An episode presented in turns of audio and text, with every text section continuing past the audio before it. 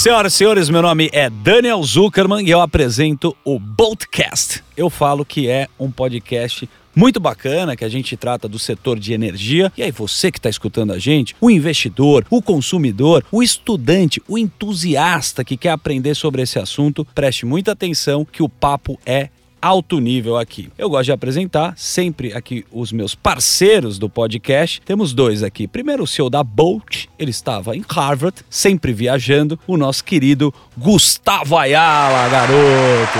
E tudo bem, Daniel? Tudo ótimo, cara. Eu sei que você está sendo considerado Elon Musk agora, que você está muito famoso né, nos Estados Unidos. Queria primeiro te dar aqui um salve e contar um pouco da tua experiência. Sempre quando você viaja, você traz mais um ensinamento pra gente aí. A experiência foi fantástica. Assim, tinha muito empreendedor junto lá, com, era dono e presidente né, de empresa. Então a turma muito ligada à tecnologia. Legal. Tá, diversos ramos da, da, da indústria. E 60% era estrangeiro, 40% americano. Show de bola. Foi bem bacana. O bom é que você viaja, gasta em dólar, que não tá barato, e você passa o conhecimento de graça aqui pra gente. E eu me aproveito muito da sua pessoa, Gustavão.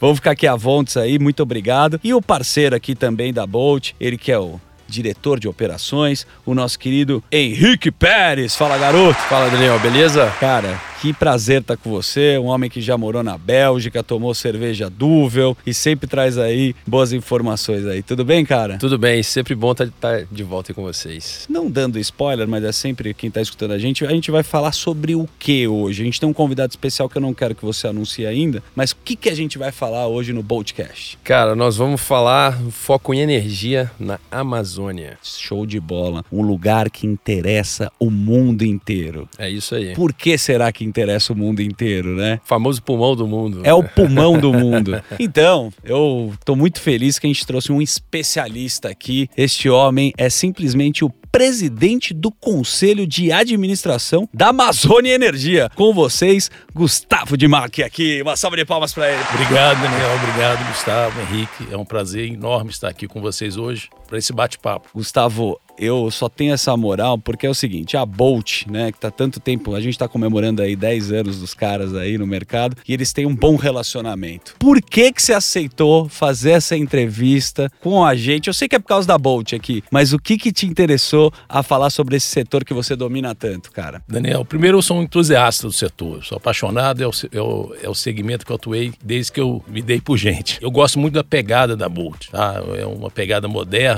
totalmente visionária então, tudo, todo e qualquer convite que eles fizerem, pode, pode saber que eu vou topar.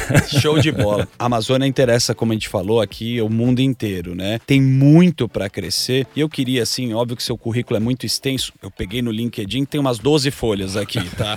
oh, não, sério, dá. O cara tem um. Pode dar um sério, desconto. Vou dar um desconto aqui, mas olha aqui, ó. O cara, meu, eu vou, dá para virar folha aqui, ó. Membro do conselho diretor. O cara já fez aqui, pô, Fundação Getúlio Vargas já começa assim um homem com um diploma. Mas me conta um pouco da sua trajetória, assim, por que que você foi para esse setor antes de você assumir esse cargo de tanta responsabilidade? Então, Daniel, isso o DNA tá, tá no sangue, né? Meu pai é o precursor do setor, ele atuou a vida inteira no setor elétrico, fez carreira na CEMIG, tá? Então, assim, desde pequeno eu escuto e desde que eu era nem estagiário ainda, eu já participava de alguns encontros setoriais. Então, por isso que eu falei, é o que eu sei fazer, é o segmento que eu sou apaixonado, é o setor elétrico. E, mais recentemente, o setor de gás. Mas, assim, os dois se entrelaçam muitas vezes. Bom, a gente, a gente vai abordar muita coisa. O mundo inteiro tem o setor de gás, o setor de energia que nos interessa. Existe crise, né? E a gente quer ter notícias boas, mas eu acho que o mais legal quando a gente teve um bate-papo aqui, é legal falar aqui que a gente faz o, o programa, o podcast, mas tem um, um before, assim, a gente.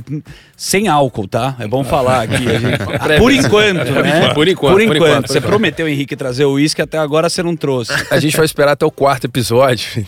A partir dali a gente começa. A gente gosta de energia limpa aqui, é. livre mercado. O então, que, que Eu vou ter que voltar, então. É isso aí. Por favor, eles prometeram, mas calma, a gente tá ainda com calma. Me fala uma coisa, Gustavo, o que que interessou a relação da Amazônia com vocês da Bolt? Por que que, o Gustavo foi um cara que vocês criaram essa relação? O Gustavo, ele, é- ele tem sido um cara muito inovador no setor, tá? Então as ideias que ele traz lá para a Amazônia, energia, né? São ideias sempre inovadoras, trazendo essa renovação da geração lá. Então lá tem muita geração a diesel. O Show. Gustavo tá com vários projetos de deixar essa geração limpa na Amazônia. Então tem a gente tem muita coisa em comum, tá? Boa. Tava falando do diesel, o Henrique, e aí você é um cara que transita com- pelo mundo inteiro, né, o E aí você falou uma coisa que eu achei sempre sensacional. Você tava num bate-papo com fundos globais, sempre aquele almoço, né, que a gente não consegue chegar lá, a gente não tem essa credencial. e aí vem frases aqui que, que mexem muito, assim, principalmente do cara que não tá no Brasil. E aí o cara falou pra vocês, falou, cara, como o pulmão do planeta tem o coração mais poluído? Tenta explicar um pouco, destrinchar isso, a visão do gringo de fora. Então, Daniel, isso é uma, é uma resposta difícil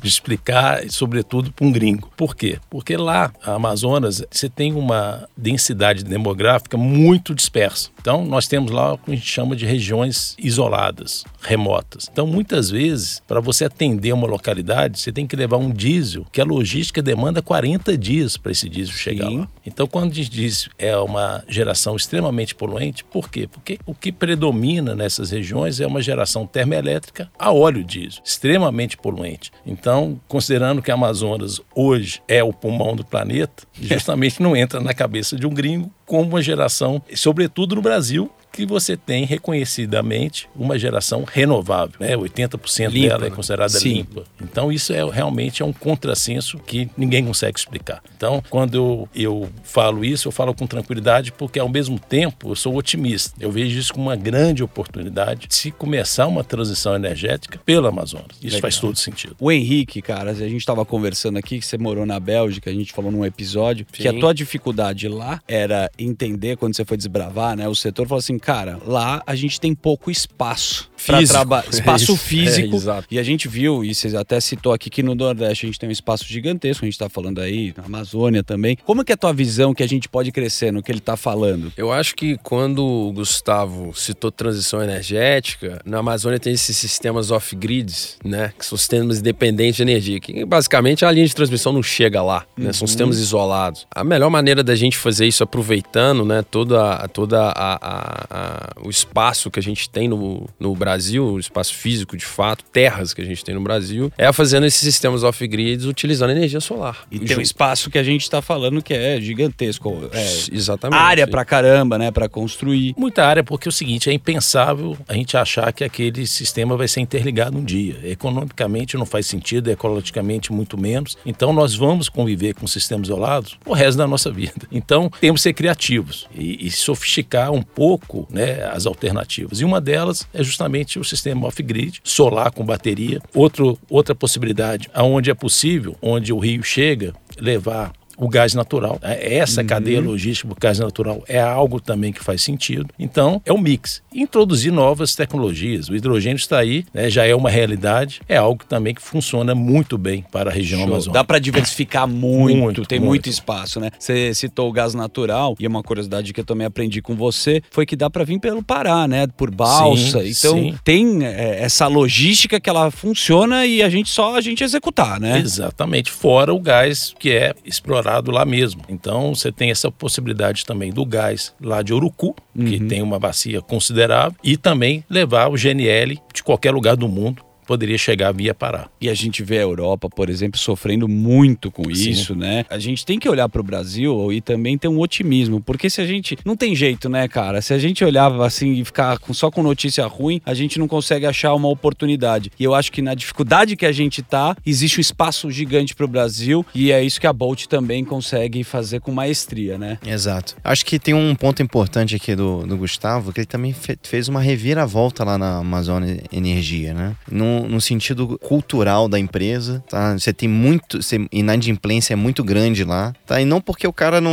É que não tem cultura mesmo pra, Uhum, de, uhum. de, de pagar ali a conta de luz. Então, o Gustavo teve um desafio muito grande lá na Amazônia Energia nesse sentido também. Não, esse ponto é bacana, Gustavo. Bom, primeiro já tem um ano, vai fazer agora em dezembro um ano que, que eu assumi o conselho lá. E quando eu aceitei essa missão, porque na verdade é, um, é uma missão, eu tive o privilégio de estar rodeado com outros conselheiros de primeira linha. Então nós temos lá o Adriano Pires, nós temos lá dois ex-ministros de Estado. Time é bom. Uma, time bom, time bom. E foi quando a gente começou a virada da chave. E o que, que nós identificamos lá? Primeira coisa, lá é uma distribuidora de energia. Então vocês vão perguntar o que, que uma distribuidora tem que preocupar? Tá. O fio.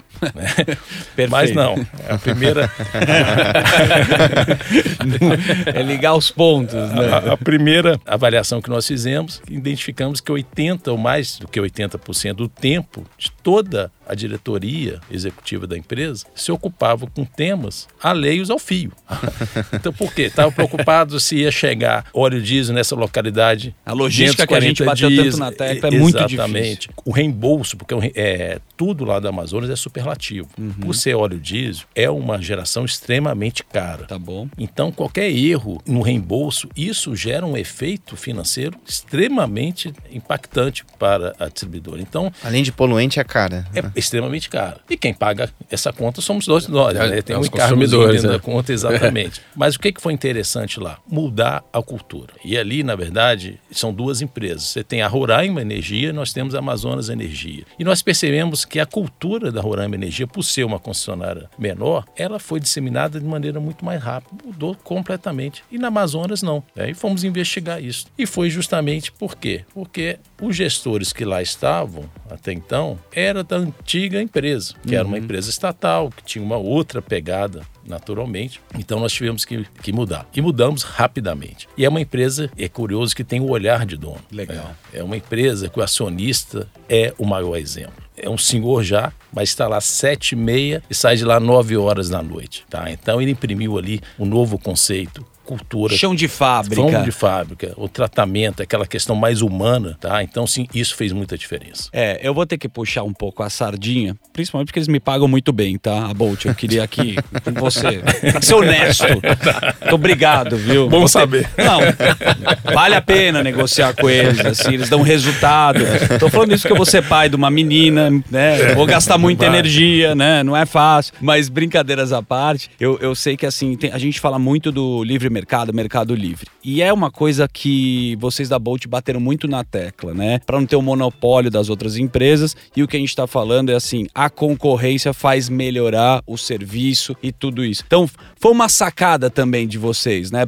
Para ter o livre mercado e ter um protagonismo da Bolt, né? Com certeza, Daniel. Acho que é, e, principalmente lá na Amazônia, né? Que é um estado que a competição ela chega depois, né? Aqui a gente no, no Sudeste está mais acostumado à competição, lá chega depois depois. E é importante a gente sempre trazer essa competitividade lá para todos os estados do Brasil. E o mercado a ser explorado, né? Lembrando é. que você tem lá na Amazonas uma zona franca, né? Um, um polo industrial extremamente é, disseminado e extremamente robusto, ou seja, então é uma oportunidade muito grande para o novo mercado. Tem espaço. Tem Eu espaço. adorei as frases que a gente falou antes de gravar, né? E de novo, do, do, você pega CEO, os caras, os fundos globais que você sempre teve contato. Essa é a melhor. Colocar a bandeira na lua verde. Que que, que, que quer dizer colocar a Essa é bandeira é na Lua Verde? Isso foi interessante, Daniel, porque foi um encontro, se não me engano, em 2018, aquele encontro liderado pelo BTG, que reúne Sim. os grandes fundos globais, e esse encontro ocorreu lá em Nova York. Então, quando o assunto o Amazonas, me chamou a atenção a quantidade de itens relacionados à Amazonas uhum. que estavam na pauta. E foi quando alguém perguntou, mas isso não vai trazer um retorno a curto e médio prazo? Aí a resposta do representante daquele fundo foi o seguinte: não interessa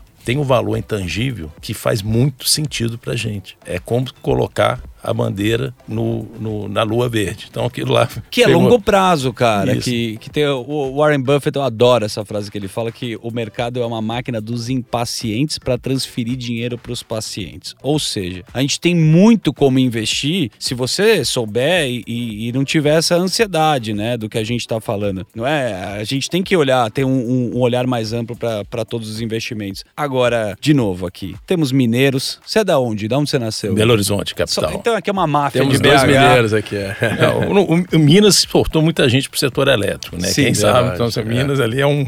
Eu adoro é um essa frase, é um mantra para mim. Não tem mar, vamos pro bar. Agora é isso, vou, vou, trazer um papo mais de boteco aqui, que a gente tem a intenção de democratizar esse assunto. Óbvio que vocês são especialistas. Mas, cara, como foi que você foi procurado? Não vou falar Elon Musk, mas a Tesla chegou e bateu na tua porta para fazer um piloto, para falar um pouco sobre energia solar, como que a Tesla Tesla se interessou pela sua pessoa? Me conta. Então, não só a Tesla, viu, Dona? É interessante o seguinte, que quando, logo que eu assumi ali a, o conselho, eu fiquei muito impressionado com a quantidade de, de fundos, principalmente internacionais, interessados na Amazonas. E empresas também. E Tesla foi uma delas com interesse em introduzir a bateria por meio de uma planta associada à geração solar, a geração distribuída, que uhum. faz todo sentido para off-grid. Então, é algo que a gente tem estudado em criar um piloto em algumas localidades, já estamos mapeando algumas localidades, de modo que a gente possa desenvolver esse piloto que eu tenho certeza que vai revolucionar. Depois disso, vai abrir espaço não só para essa tecnologia, para outras tantas. Né? A gente começa a criar uma Legal. disruptura com o status quo hoje. A gente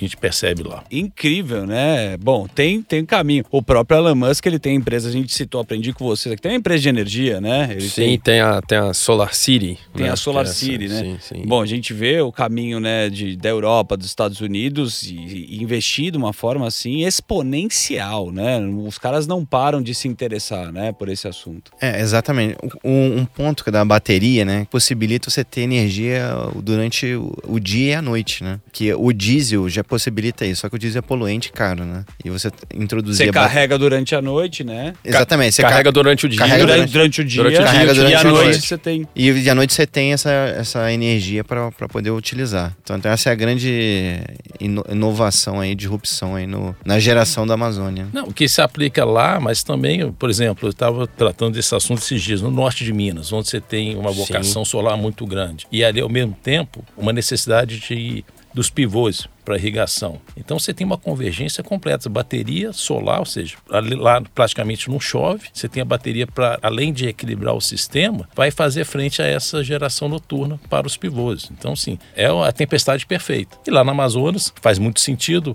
porque é uma região que chove bastante, então a bateria vai, vai equalizar, ou seja, quando não está fazendo sol, entra a bateria. E isso associado a uma outra fonte como o gás natural, se torna ainda mais eficiente. Então, sim, tem muito espaço. É, o que eu queria, é o recado que a gente gostaria de deixar é que ali, para mim, é um celeiro de oportunidades. Então, quem chegar na frente vai sair e vai ter essa dianteira. É, essa transição do gás, né? O gás vai ajudar você a fazer essa transição da Sim. energia poluente para energia limpa, né? É porque o gás funciona como estabilizador. Você tem uma entrada muito rápida, você permite, você acaba ancorando essa energia de solar principalmente, de maneira a estabilizar o sistema. É o que a gente Isso é fundamental. energia de base. Né? Exatamente. Energia de base, aquela energia que está ali para a base do sistema mesmo. Isso. E para o hidrogênio vai funcionar igualmente. Perfeito. É, tem muita coisa, né? Você vê que a quantidade, é o que você falou, né? A, é a lua verde mesmo. A quantidade de diversificação que tem de energia para a gente construir é muito, muito bacana. E não podemos esquecer que a Amazônia fornece grande parte da energia que o Sudeste consome hoje, né? Via as hidrelétricas, né? Já,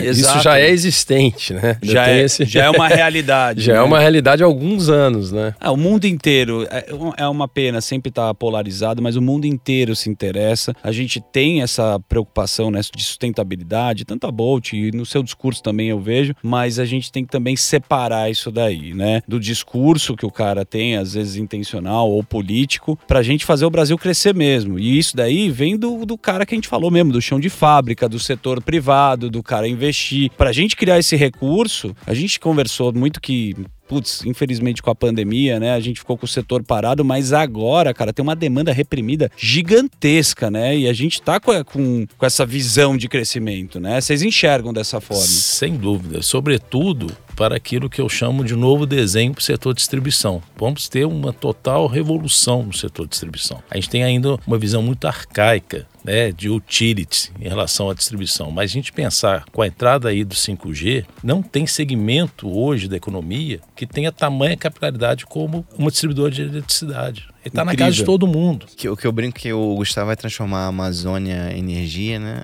A Amazon de verdade, né? Não, vai, perfeito. Já é Amazon. Não, Amazônia. Eu, eu, não tenho. Vocês tocaram no ponto onde ia chegar. Se a gente tivesse hoje um processo de relicitação dos contratos de concessão, eu tenho certeza que a Amazon ia participar de fato, fortemente. De fato. É o seguinte, era a forma dela estar na casa de todos nós. Todo mundo. E Aí cada é. vez você vê a visão, né, do Jeff Bezos, que é isso. O que, que o cara virou? Quebrou o correio. Falou, cara, calma. Dominou eu, a logística. Dominou a logística, eu produzo, vou fazer melhor. E essa foi, foi a briga, que é uma briga muito saudável, se a gente for pensar. Vou né? cumprir fielmente a utility, e, e de maneira até mais eficiente, mas eu vou ter acesso às facilities. Essa é a ideia. Sensacional. entendeu? E esse é o futuro da distribuição. Gustavo, você falou do 5G. Forma direta e reta. O que, que impacta o 5G para você? O 5G vai funcionar como um turbo para acesso é, ou entrelace entre a energia e a comunicação. Isso vai gerar um boom. Então, se você perguntar como eu, eu teria que ter uma bola de cristal aqui, porque para mim isso é exponencial, tá? Você, na verdade, você amplia em muito o rol de oportunidades.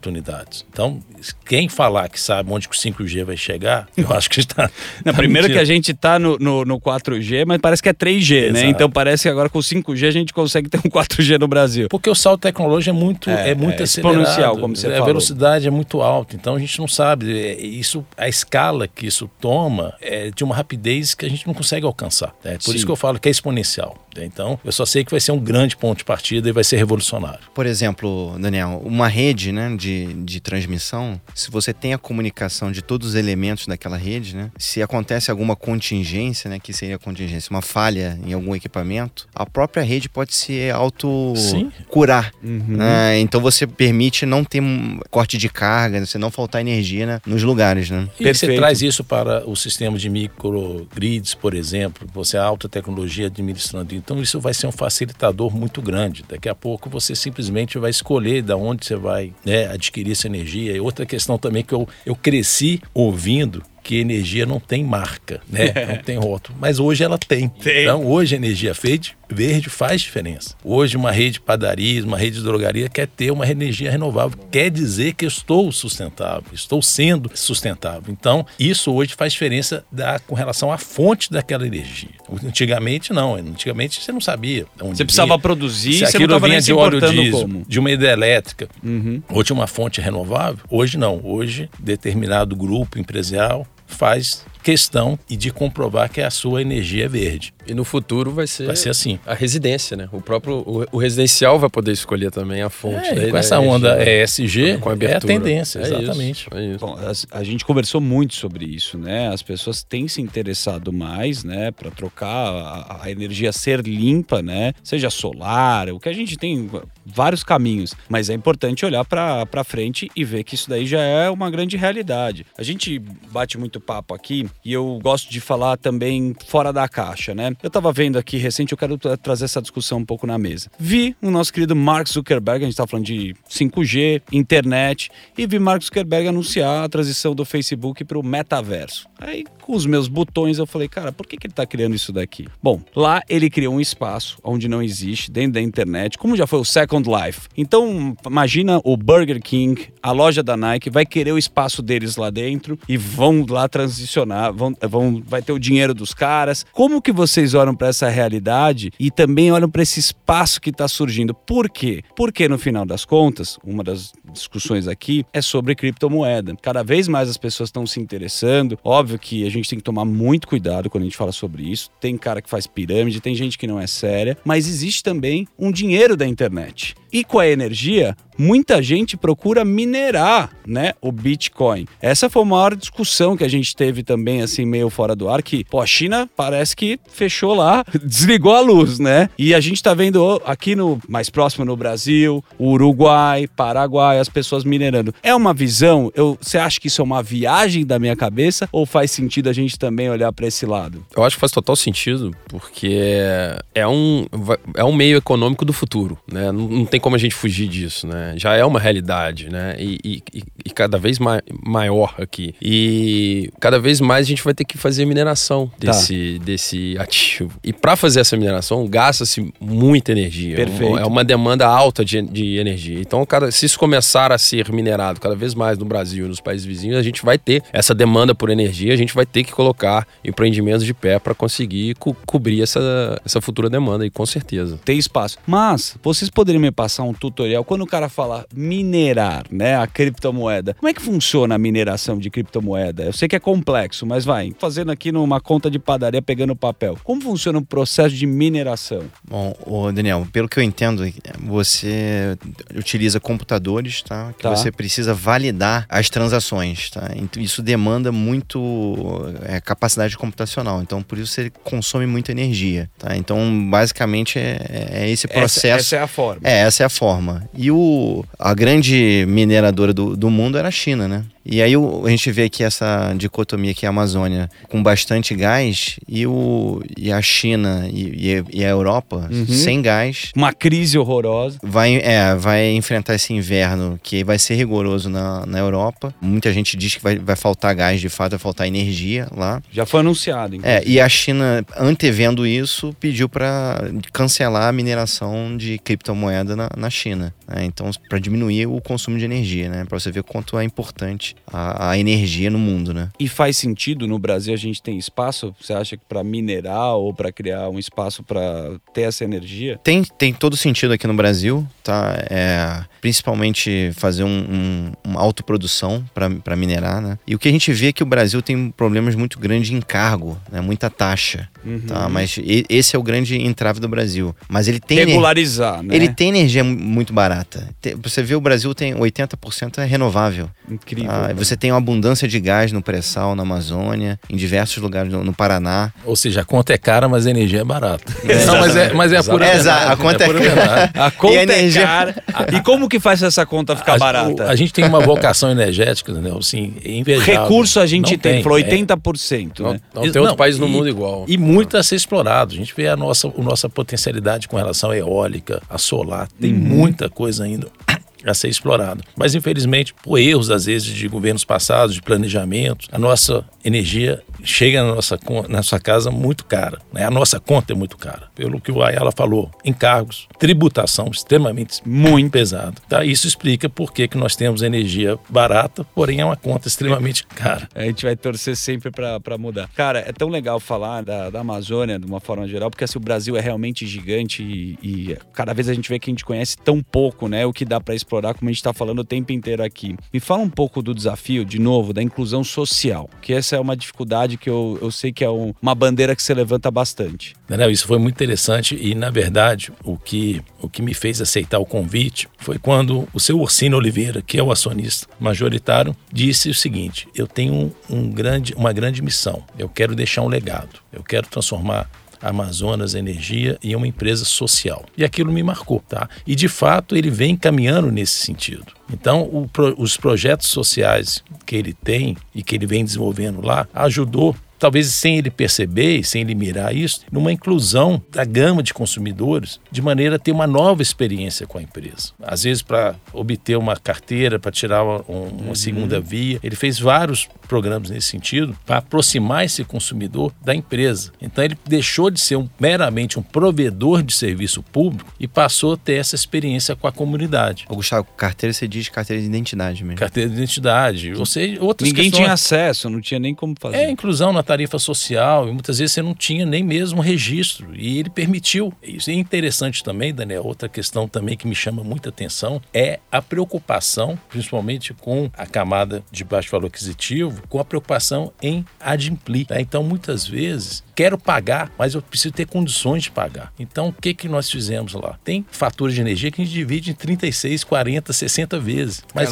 dentro- desde que encaixe dentro do orçamento daquela família, entendeu? Mas isso me chamou a atenção. A pessoa mais carente tem uma preocupação muito, eu acho até às vezes exagerada, de, com nome, tá, né? De, não, e, muitas reputação, vezes, né? e com a reputação. Muitas vezes de alguém já falecido que deixou algum débito e a pessoa vai lá e faz questão de fazer frente àquela conta. Isso me chamou muita atenção. Não, É. legal. Tem uma iniciativa, né? Sim. Porque pra olhar pra, como você falou, tem muita, é uma população gigante, carente, que putz, a gente se a gente entrar aqui que não tem nem saneamento básico, uma população ribeirinha que não teve acesso nem à educação. Então, quando a gente consegue investir, principalmente em tecnologia e empresas como vocês têm esse protagonismo faz sentido pra gente fazer o crescimento do nosso país. Senão a gente vai ficar discutindo um nada aqui, né? E, acho que a gente tem que investir nas pessoas, né? A empresa de vocês, é, ela tem êxito pelo time. E um time bom, como vocês estão montando, faz total diferença pra gente falar, putz, esse que é o Brasil que a gente quer, né? São dessas pessoas. E a gente não olha nesse cenário, né? A gente só fica reclamando. Então eu acho muito bacana. Primeiro, parabéns aí pela iniciativa de todos vocês de olhar pra esse lado, né? Muito bom. E isso demanda tempo,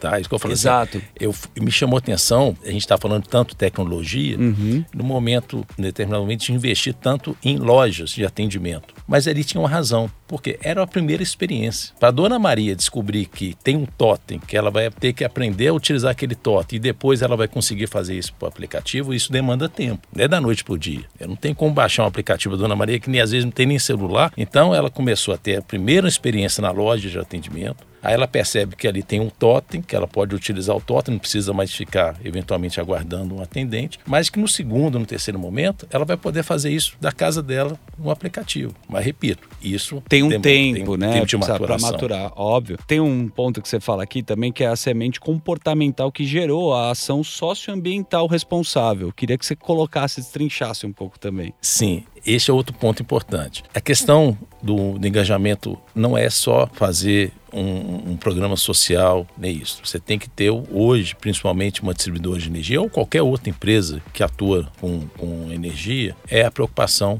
ambiental. E nós falamos aqui que, embora a geração lá seja extremamente poluente, a distribuidora não tem nada a ver com isso. Ela espera, espera simplesmente distribui essa energia, tá? Mas ela tem que ter essa preocupação porque muitas vezes lá é diferente. Lá, muitas vezes, para as regiões remotas, embora seja uma distribuidora, ela também faz a geração né, nesses sistemas isolados. Então, essa preocupação, principalmente com a eficiência energética, com, a, com o combate a perdas, isso é fundamental, porque ao combater perdas, ao se tornar mais eficiente, de uma certa forma, você está sendo menos poluente, considerando que aquela energia é extremamente emissora de carbono. Que a gente conversou antes também, não é só a emissão de carbono. Porque você pode falar para o Gustavo, mas a população lá é muito baixa para ter o impacto. Assim. Ok, eu concordo. Mas e o transporte? Esse óleo diesel transita dos rios. Sim, né, tá da bacia poluindo amazônica, tá? Se uma balsa dessa tomba, ou algo nesse sentido, um vazamento de um, de um container, isso pode acontecer. Então, a preocupação em cada vez você ter mais eficiência, introduzir novas tecnologias, para mim tem um apelo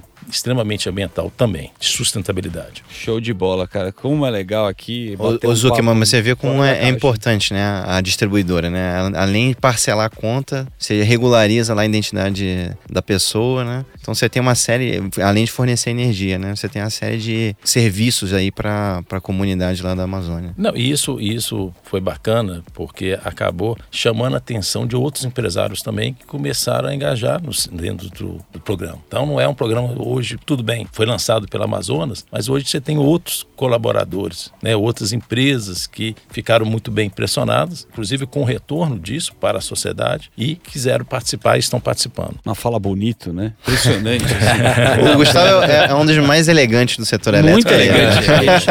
A gente tá aqui, está ouvindo o áudio. sério. É, é bom ter, vê- é, é bom ter amigos. Se vê pessoalmente, né? O terno e o gel que ele usa no cabelo chupa Álvaro Garneiro. Na boa. Cara, meu, quero fazer dicas de viagem. Quero pra Amazônia com Eu vou você. anotar, eu vou anotar essa. Vou Não, anotar essa. incrível. Aliás, você tem várias dicas de viagem, inclusive. Quem quer ir pro Canadá, por exemplo, eu tô sabendo que você vai pro Não, Canadá. e sábado o Gustavo tá indo pra Lisboa, né? Tá indo pra Lisboa, Lisboa. viaja o mundo inteiro, lógico que desbravando aí, trazendo investimento pro nosso país. Mas eu sei que você vai pro Canadá também agora. É de férias? De férias. De férias. Então não pode falar, Me- com a família. me- Mereço descansar. Merece, tá trabalhando pra caramba. Cara, que simpatia conhecer você aqui. A gente quer agradecer em nome da Bolt aqui. Este é Gustavo de Marque. Pode aplaudir aqui, que é sensacional. Eu que agradeço, pessoal. Obrigado. Esse é o Boltcast. A nossa ideia é democratizar, trazer mais as pessoas a entender o setor de energia com esses craques que a gente tem aqui, o Gustavo e o Henrique. E, cara, sempre a gente no episódio vai trazer alguém bacana que vai dar uma aula pra gente, né, Henrique? É Palavras isso aí. finais aqui antes da gente brindar num bar e, e pegar o uísque que você não trouxe.